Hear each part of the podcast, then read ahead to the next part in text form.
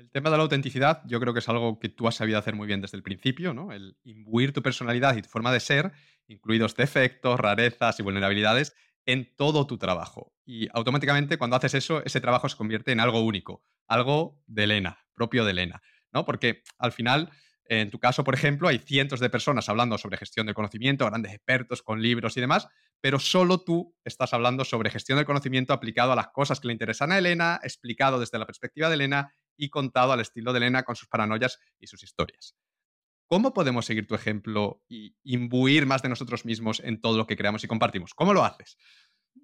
Pues lo hago, mira, creo bueno, no sé realmente cómo lo hago. O sea, ahora es lo típico que tengo que ir hacia atrás a pensar cómo que, he notado que ha ido funcionando, pero me parece que un, elemento muy importante es, es, lo de la gestión del conocimiento. O sea, cuando tú empiezas a aproximarte a la información como algo, dice esto, no voy a guardarla simplemente, sino que voy a, voy a ver qué, me, qué ideas, qué me sugiere. O sea, al final lo que tienes es, eh, em, empiezas a desarrollar tu propia perspectiva, ¿no? Y empiezas a darte cuenta de dónde, en qué puntos tú tienes una opinión concreta que a lo mejor otras personas no tienen porque has ido pensando sobre ese tema hasta que has llegado a tu propia conclusión y a tu propia perspectiva. ¿no? Entonces, em, cuando, cuando, te metes en un mundo que puede que esté copado, pero tienes una serie de opiniones que son un poquitito distintas, porque por tus propias creencias, por cosas que has ido aprendiendo, por tu propia experiencia, hay, tienes cosas que decir que no son lo mismo que está diciendo otras personas, eso ya te diferencia del resto, porque o sea, estás eh, aportando o eh, está ayudándote a formar tu propia voz. Y es un,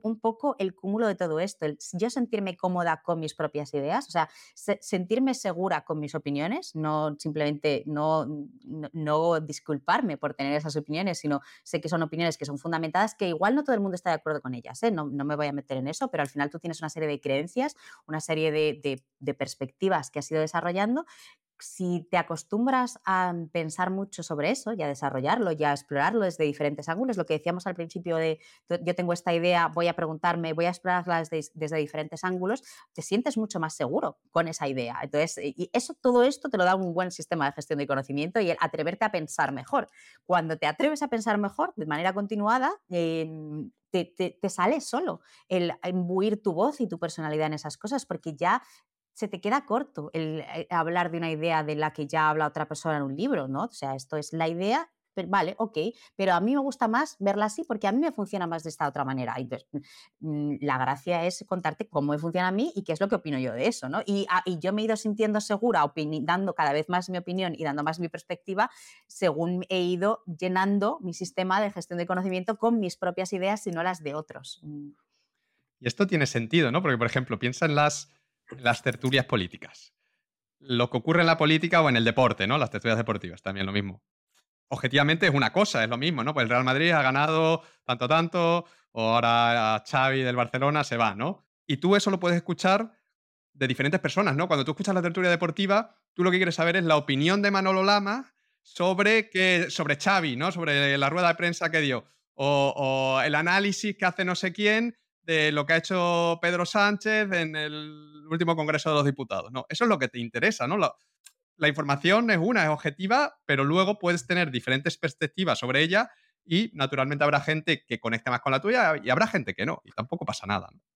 Claro, claro, exacto. Y además es que eso es una cosa que tenemos que abrazar y tenemos, pero precisamente eso es lo que nos tenemos que apalancar. O sea, por ejemplo, el ejemplo de Notion. Yo creo, ahora mismo hay mucha más gente hablando de Notion de la que había cuando yo empecé. Ah, a mí me importa y me parece maravilloso además porque sé que cada persona tiene su personalidad y tiene su manera de explicarla y creo que eso hace todo más rico, pero también hace más valioso como la explico yo, igual que hace más valioso para otras personas como la explican otras personas. O sea, al final es lo que decíamos antes, y la información está ahí, eh, todo el mundo es, pero mm, eh, llega un momento en el que tú no buscas ya la información, sino que quieres saber lo que opina esta persona porque, porque te sientes más identificado con esa persona, porque te gusta más cómo lo explica. Y eso es tanto de nosotros, es mi manera, por ejemplo, de, expresarme, como me estoy expresando ahora. Yo hablo muy rápido, eh, pues a lo mejor hay gente a la que le hace gracia que hable rápido y entonces pues, mm, pues les gusta más y a lo mejor hay gente que no aguanta el ritmo al que hablo yo y entonces, o, como yo se me voy por los cerros de Úbeda y, y, prefieren que se lo explique otra persona y a lo mejor hay gente que le encanta que me vaya por los cerros de Úbeda porque te metes ahí en el jardín conmigo y te estoy invitando a mi jardín mental, ¿no? Entonces, incluso los mismos defectos o las mismas cositas que tengamos, o sea, lo puedes hacerlo parte de tu comunicación y de tu mensaje y así como va a, va a ser el filtro para que haya gente que no entre, va a ser el atractor para otro tipo de personas. Pero la clave está mucho en abrazar eso, en decir, es que, o sea, esto Em, e, e, esto, esto realmente es lo que, me va, lo que va a hacer que lo que yo esté haciendo sea especial y único. No, si, no somos todo voces iguales, si no estamos buscando voces y no queremos diluirnos, lo que queremos es precisamente destacar o destacar, ni siquiera destacar. Yo tampoco soy una persona que busque destacar, pero si él, ya que estoy aquí haciendo esto, voy a hacerlo a mi manera. Totalmente de acuerdo. Al final, cuanto más neutra sea nuestra manera de comunicar, peor, ¿no? Porque menos sentido tiene, ¿no? Más, más se va a parecer a, lo que ya hay ahí fuera, ¿no? Entonces, hay que darle nuestra perspectiva, esa es la, la clave.